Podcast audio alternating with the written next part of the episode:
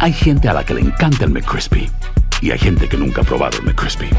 Pero todavía no conocemos a nadie que lo haya probado y no le guste. Para pa pa pa. Cassandra Sánchez Navarro junto a Catherine Siachoque y Verónica Bravo en la nueva serie de comedia original de VIX, Consuelo, disponible en la app de VIX ya. Hola, soy Jorge Ramos y a continuación escucharás el podcast del Noticiero Univisión. Bienvenidos, soy Ilia Calderón y estas son las historias más importantes del día. Hoy es el 5 de mayo, es jueves y estas son las principales noticias. El presidente de México, Andrés Manuel López Obrador, inicia en Guatemala una ambiciosa gira por Centroamérica y Cuba, mientras su esposa Beatriz Gutiérrez Müller se une a Jill Biden para celebrar el 5 de mayo en la Casa Blanca. Autoridades de ambos lados de la frontera sur están alarmadas por el creciente número de migrantes que se están ahogando en el río Bravo, sobre todo en la zona de Piedras Negras. Una tormenta provocó tornados que a su vez causaron destrucción en Texas y Oklahoma y dejaron a miles sin servicio eléctrico. El mal tiempo podría continuar en esa zona. Y en la segunda parte de una serie especial, el drama de las personas que por no poder pagar el alquiler están creando colonias de desamparados en ciudades como Phoenix, Arizona. Este es Noticiero Univisión con Jorge Ramos e Ilia Calderón. Buenas tardes. El presidente de México, Andrés Manuel López Obrador, inició, Jorge, una gira por Centroamérica y Cuba en la que tratará los difíciles retos migratorios y también las relaciones de la región con Estados Unidos. Eso es lo que sabemos, es la cuarta vez que López Obrador viaja al extranjero como presidente. Su primera parada este 5 de mayo es en Guatemala, ya llegó a Guatemala. El país tiene una frontera con México que está llena de inmigrantes de diferentes países. Alejandro Madrigal nos dice cómo se plantea su misión el mandatario mexicano. Muy optimista y al ritmo de los Tigres del Norte. Presidente de México, Andrés Manuel López Obrador, anunció que la misión en su gira por Centroamérica será por la defensa de los inmigrantes. Viene una elección en Estados Unidos y a ver, lo que nos va a dar votos es hablar mal de los migrantes. Y ahí va toda la campaña. La xenofobia. Nosotros no vamos a permitir que se ofenda a los mexicanos. La gira inicia este jueves por Guatemala y adelantó que llevará su proyecto de sembrar árboles frutales como medida para contrarrestar la migración y además propiciará la inversión de Estados Unidos en la región para detener el flujo migratorio. Hace falta fuerza de trabajo, mano de obra en Estados Unidos, en Canadá, se tiene en México, se tiene en Centroamérica, pero eh, se contiene. El plan es evitar que coyotes trasladen de manera clandestina a los inmigrantes y buscar una unión comercial para fortalecer la región. Que nosotros somos seres humanos y que el día de mañana, pues, por nosotros, pues se puede mover la economía. En el sur, en la frontera con Guatemala, nos explican por qué el presidente en su mañanera defiende el derecho a migrar, pero les pone una barrera para evitar que pasen. Estados Unidos dice, pues detenga ya a las personas migrantes para que no pasen de este lado. Y el presidente dice, bueno, está bien y aquí los voy a retener. El presidente López Obrador cerrará su gira en Cuba luego de aceptar con los Estados Unidos el retorno de inmigrantes nicaragüenses y cubanos. En Ciudad de México, Alejandro Madrigal, Univisión. Por cierto, varios soldados se desmayaron durante el discurso con el que Andrés Manuel López Obrador conmemoraba hoy la batalla de Puebla. Cada 5 de mayo en México se celebra la victoria del ejército mexicano frente al francés en 1862. El evento tuvo lugar en los fuertes de Loreto, donde decenas de miembros de las Fuerzas Armadas quedaron expuestos a un sol intenso durante un tiempo muy prolongado. Vamos a seguir con el tema migratorio. Pese a las redadas y al aumento de la vigilancia policial en Piedras Negras, el flujo de migrantes es constante y masivo en esa ciudad fronteriza de Coahuila. Este año, decenas de indocumentados han muerto ahogados en el río Bravo intentando cruzar a los Estados Unidos, pero muchos creen que no les va a pasar lo mismo y siguen desafiando las impredecibles corrientes del río, como nos muestra Pedro Ultreras. Las imágenes de cuerpos flotando a las orillas del río Bravo en la frontera de Piedras Negras son preocupantes y se están viendo con mucha frecuencia, dicen las autoridades de esta ciudad fronteriza. Pues que es diario, realmente sí es diario.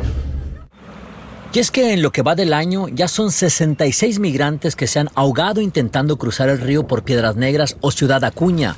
Y esos son números de cuerpos recuperados solo del lado mexicano. Con relación a otros 10 años, los últimos 10 años, ha sido el más trágico, sin, sin duda. Estas imágenes de migrantes flotando sin vida son desgarradoras. A veces los cuerpos están muy descompuestos para cuando el agua los saca. Otras ocasiones los rescatan rápido e intentan salvarlos. Como a esta migrante que trataron de revivirla, pero fue demasiado tarde. Se siente uno muy mal porque pues son escenas que, que lo marcan a uno para siempre. Debido al cruce masivo de migrantes que han estado llegando a fronteras como Acuña o Piedras Negras, se empezaron a elevar las muertes por ahogamiento entre mujeres y niños, algo que no era muy común. Lo perdí, lo perdí en el río, se me van a hacer. ¿Y cómo olvidar el desgarrador llanto de este migrante cubano al notificar a un familiar que se le acababa de ahogar su esposa y su hijo al intentar cruzar el río por Ciudad Acuña el pasado mes de marzo? A raíz del alarmante aumento de ahogamientos en esta frontera, se implementó un operativo donde las autoridades de todos los niveles vigilan el río para evitar que sigan pasando. Y las autoridades de protección civil aquí en Piedras Negras también hacen recorridos en las afueras de los límites de la ciudad, en áreas del río muy aisladas, donde están pasando migrantes con frecuencia y que también se han reportado incidentes de ahogamientos. Los recorridos los hacen en camionetas o a pie para revisar las áreas donde se esconden para luego intentar cruzar. Por el lado estadounidense, la patrulla fronteriza también recorre su parte del río en aerobotes y han implementado un operativo similar a México a lo largo del río para evitar que se sigan ahogando. En Piedras Negras, México, Pedro Ultreras, Univision. Y seguimos en el área, en la frontera sur de los Estados Unidos. Del lado mexicano ha surgido una nueva ola de migrantes haitianos.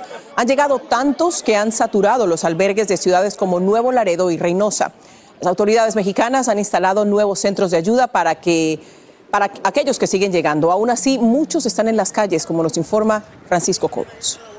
En nombre de Jesucristo te pedimos. El pastor de este albergue de Reynosa encabeza una oración con un grupo de migrantes recién llegados. En el nombre de Jesús. Todos son parte de una nueva ola de haitianos que llegan por cientos a la frontera, atraídos por un falso rumor de que los puentes internacionales están abiertos para cruzar a los Estados Unidos. Hay mucha gente que está durmiendo en la calle, hay niños aquí que están puro sufriendo. La ola migrante ha llenado los albergues a su máxima capacidad y ha obligado a ciudades como Nuevo Laredo a crear nueve refugios que también se reportan llenos con más de 1.500 personas y otros cientos deambulando por las calles. Es una crisis humanitaria, es una crisis de, de, la ciudad, es una crisis del país. En Reynosa, fuera del albergue Senda de Vida, cientos se amontonan para tratar de entrar. Otros han montado carpas improvisadas en el exterior y muchos tienen varios días durmiendo a la intemperie con todo y sus familias. Dentro del albergue están hasta el tope, así es que, pero sí por fuera no podemos trabajar. Ahí encontramos a Joseph Pierre, quien junto con su esposa enferma de diabetes, su cuñado y su hijo llevan ya varios días durmiendo bajo un árbol. Pasa hambre, no tiene ningún lugar para, para dormir. Las autoridades de Nuevo Laredo esperan que más migrantes lleguen a esta frontera, mientras que en Reynosa se prepara la apertura de un albergue para unas 2.500 personas en las próximas horas. Allí, por cierto, ya llegaron las primeras familias. Llega a hacerse definitivamente un embudo, como lo está pasando en todas las ciudades de la frontera. En septiembre del año pasado, unos 14 mil haitianos llegaron sorpresivamente a la frontera de Ciudad Acuña y cruzaron para instalarse bajo el puente internacional de Del Río, Texas, provocando una crisis humanitaria sin precedentes en esta frontera. Pero a pesar de todo, cientos de migrantes haitianos continúan llegando hasta esta frontera. Según las autoridades, en los próximos días se espera la llegada de otros 4 mil más. En Reynosa, México, Francisco Cobos, Univisión. El equipo de seguridad de la Corte Suprema de los Estados Unidos está en alerta y se debe a las protestas que a diario se llevan a cabo frente al edificio de la Corte en Washington, luego de que se filtrara el borrador de una votación de la mayoría conservadora de los jueces en contra de la legalidad del aborto. Claudio Uceda está en la capital. Esta furia de manifestantes pro aborto obligó a que la Corte Suprema se blindara con estas vallas.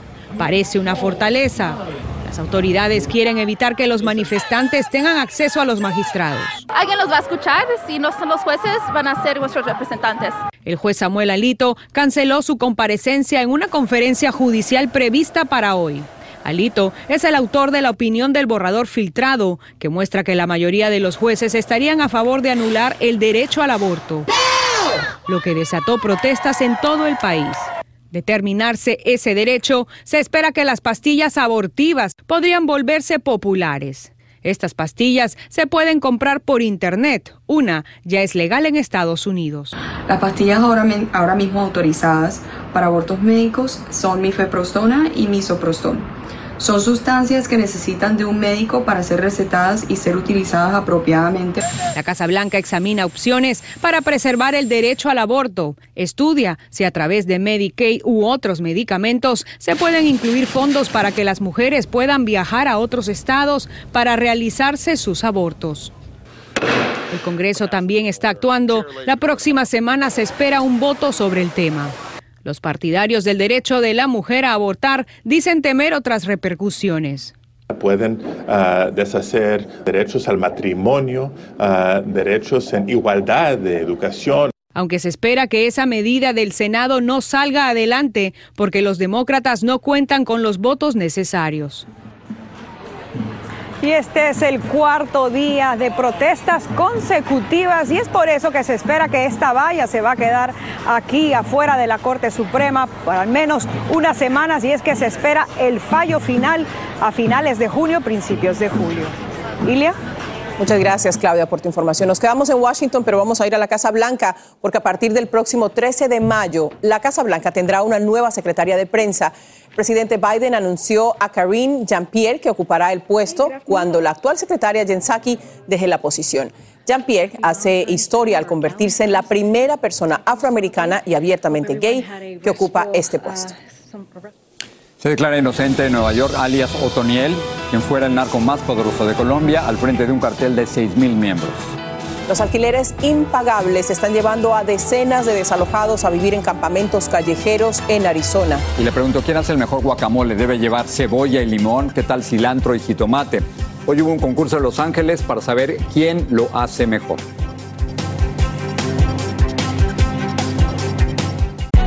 Hay gente a la que le encanta el McCrispy y hay gente que nunca ha probado el McCrispy.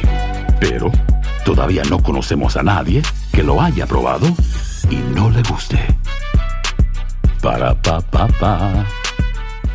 Cassandra Sánchez Navarro junto a Catherine Siachoque y Verónica Bravo en la nueva serie de comedia original de Vix, Consuelo, disponible en la app de Vix ya. Estás escuchando el podcast del noticiero Univisión. Miles de damnificados en Texas, Oklahoma y Arkansas pasaron el día limpiando escombros y recuperando algunas pertenencias que se salvaron del azote de potentes tornados. Hay cámaras de seguridad que captaron el recorrido devastador de los violentos torbellinos que podrían repetirse en la región debido a un sistema de tormentas. Guillermo González tiene un recuento de los daños. Imágenes aterradoras que muestran la fuerza descomunal de la naturaleza en forma de enormes tornados que impactan en varios estados. En el condado de Ford, al noroeste de Texas, este tornado atravesó campos de cultivo, pero por fortuna no destruyó viviendas. También en Oklahoma y Missouri, la fuerza de la naturaleza impactó fuertemente en varios condados. En estas imágenes se aprecia claramente el momento en el que el tornado empieza a formarse y una vez que toca tierra, su poder devastador destruye todo lo que encuentra a su paso plantas y pequeños arbustos son arrancados en cuestión de segundos. Esta cámara capta desde un helicóptero los dramáticos momentos en los que las nubes se condensan de tal forma que dan lugar a la formación de otro tornado. A los pocos segundos, otro más surge muy cerca de ahí. Una persona capta con su teléfono celular el impacto de otro tornado poco antes de tocar tierra y el devastador rastro que deja atrás de sí. Desde el aire se aprecia la magnitud de la destrucción. En Missouri, autoridades tuvieron que rescatar familias enteras que quedaron atrapadas después de fuertes aguaceros provocados tras el paso de temporales en Springfield y en Fairgrove. A pesar de la fuerza de los tornados, no se reportaron heridos ni muertos, aunque sí daños enormes de edificaciones, viviendas y almacenes. Algunos expertos pronostican que durante la noche y la madrugada podrían presentarse nuevos tornados. Por eso recomiendan estar preparado, empacando documentos importantes y reservas de comida en lugares seguros y también seguir estrictamente las recomendaciones de las autoridades locales. Regreso con ustedes. Muchas gracias. A pocas cuadras del Capitolio Estatal en Phoenix, Arizona, se ha levantado uno de los campamentos de personas sin hogar más grandes del país. Ya son más de mil y cada día llegan más. En la segunda parte de su serie especial, Luis Mejid visita Arizona para hablarnos de una de las principales razones por las que la gente se está quedando sin casa. Es la visita que nadie quiere recibir. Ya no hay lugar para promesas o negociaciones. El alguacil dice que el tiempo se acabó y los inquilinos se van con lo que pueden, aunque tendrán dos semanas para regresar a buscar lo demás. Les dimos muchos meses y, ya no, no pudimos esperar más. Bárbara González dice que por falta de pago su compañía está teniendo que desalojar a más y más inquilinos. Hay mucha gente ahorita que están batallando como está la economía, perdieron sus trabajos durante COVID y muchas cosas así. En Phoenix los alquileres están aumentando rápidamente y con ellos los desalojos. Sin planes y sin opciones, muchos buscan techo en el refugio de la ciudad.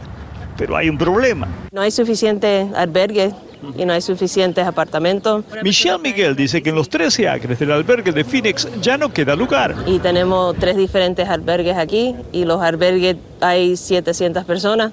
Por eso alrededor de la propiedad ha surgido un creciente mar de carpas. Más de mil personas viven en la calle. Entre ellos está Rafael Díaz, que ya no pudo pagar el alquiler. Ya no pude seguir pagando porque me lo aumentaron de 600 dólares, 500 y pico a 900 dólares y entonces se me hizo imposible. El ser desalojado no es la única razón por la que una persona termina viviendo en las calles, pero sin duda aumenta mucho el riesgo. Y una vez que uno está aquí en estas carpas, los problemas se acumulan y se hace mucho más complejo volver a encontrar vivienda. Pues el plan es restablecerme otra vez, y si no, pues alguna vez he pensado irme para la Florida, a ver que, porque en estos momentos cuando está uno así, pues uno piensa tanto a ver dónde acude, dónde puede ser la mejor idea. Muchos aquí se preguntan cuál es la mejor idea, cuál es la forma más efectiva para volver a tener un techo. Aquí tengo toda mi medicina. Pero en el campamento la realidad es dura. Y cada día llegan nuevos residentes. Mañana vamos a San Francisco, donde para miles encontrar un alquiler es literalmente una lotería. En Phoenix, Arizona, Luis Mejid, Univisión. Continúa la ola de asesinatos de periodistas en México. Luis Enrique Ramírez Ramos fue hallado muerto este jueves envuelto en plástico y más tarde fue identificado por un hermano. Ramírez trabajó en diferentes medios de comunicación de Sinaloa como Noroeste y El Debate y fundó el portal de noticias Fuentes Fidedignas. Además de ser columnista, era analista político. En Ucrania, en las últimas 24 horas, las tropas rusas atacaron con misiles y artillería la ciudad de Kramatorsk, donde al menos seis personas resultaron heridas. Tres edificios, una escuela y una guardería quedaron dañados. En el frente sur, según Ucrania, la situación militar no ha cambiado y Rusia sigue bombardeando. Comenzó en Nueva York la audiencia del narcotraficante Dairo Antonio Usuga, alias Otoniel, líder del cartel del Golfo, que llegó a Estados Unidos después de ser extraditado de Colombia este miércoles.